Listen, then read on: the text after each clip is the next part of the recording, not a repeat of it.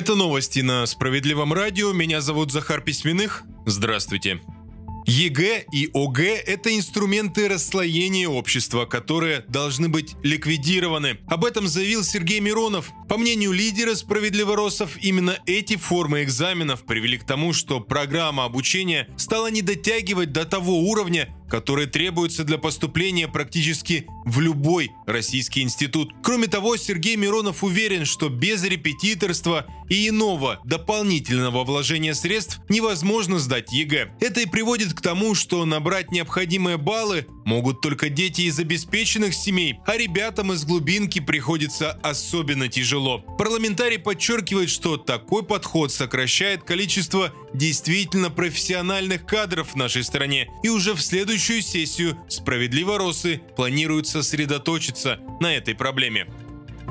Россияне стали больше платить коллекторам. Речь идет о случаях просрочки задолженности более 90 дней. Об этом пишет коммерсант со ссылкой на Ассоциацию коллекторских агентств. Оказалось, что средний платеж за год вырос на 17%. Правда, большинство экспертов связывают это не с ростом долгов у населения, а напротив, с увеличением платежной дисциплины. Якобы именно в этом году многие начали справляться с долгами, находить средства на их погашение, оттого и вносят большие суммы на счета коллекторских агентств и банков.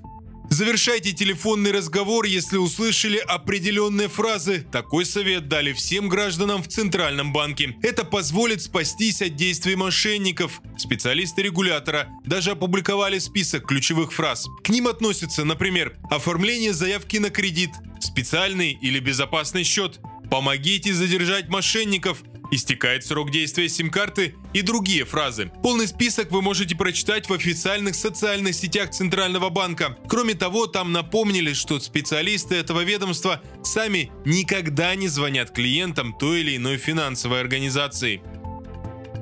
Живая ель дома может быть опасна. По крайней мере, к таким выводам пришли ученые одного из университетов Соединенных Штатов. Они провели эксперимент, оставив дерево в закрытом пространстве. Его даже украсили и иногда включали гирлянды. После эксперты провели анализ помещения и пришли к выводу, что ель выделяет вещества, которые могут нанести вред дыхательной системе человека. Правда, ученые успокаивают, не стоит выбрасывать главный символ Нового года – Достаточно оставить ель на день-два в хорошо проветриваемом помещении, например, на балконе или в гараже.